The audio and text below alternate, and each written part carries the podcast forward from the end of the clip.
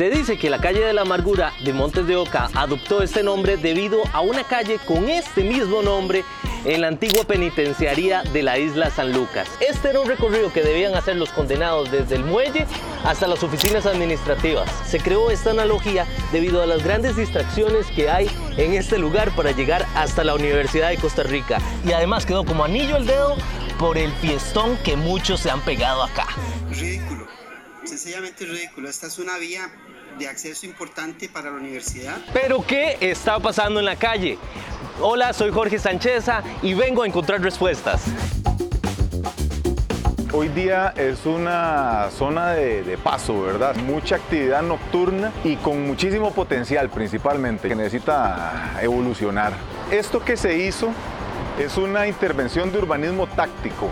Consiste en una serie de reuniones, talleres y trabajos grupales que hemos ido haciendo con los vecinos, comerciantes, con los usuarios, precisamente para ir diseñando con ellos una propuesta acorde a sus necesidades reales, ¿verdad? Ver cómo funcionaría eventualmente una intervención antes de construirse. La propuesta lo que plantea es pasar a un solo carril con una sola vía, ensanchando las aceras.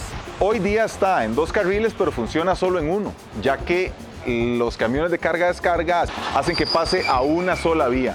Ridículo. Y con estas intervenciones eh, que se harían en estos espacios, la calle como tal también jale más gente, beneficiando a los comerciantes. Aquí debería haber las dos vías y deberían más bien de quitar a toda esta gente de la calle. Construir más calles para resolver el problema de las presas era como aflojarse el cinturón para resolver eh, la obesidad. En diferentes continentes están apostando cada vez más por una mayor peatonización, por ensanchar aceras. Eso lo podemos ver en Madrid, Barcelona, Londres, eh, ciudades en Alemania, inclusive eh, New York, lo que han hecho con el Times Square en Broadway, por ejemplo, en Canadá, en Tokio y ciudades de Latinoamérica. El caso de la Avenida Central en San José es un caso emblemático de, una transformación.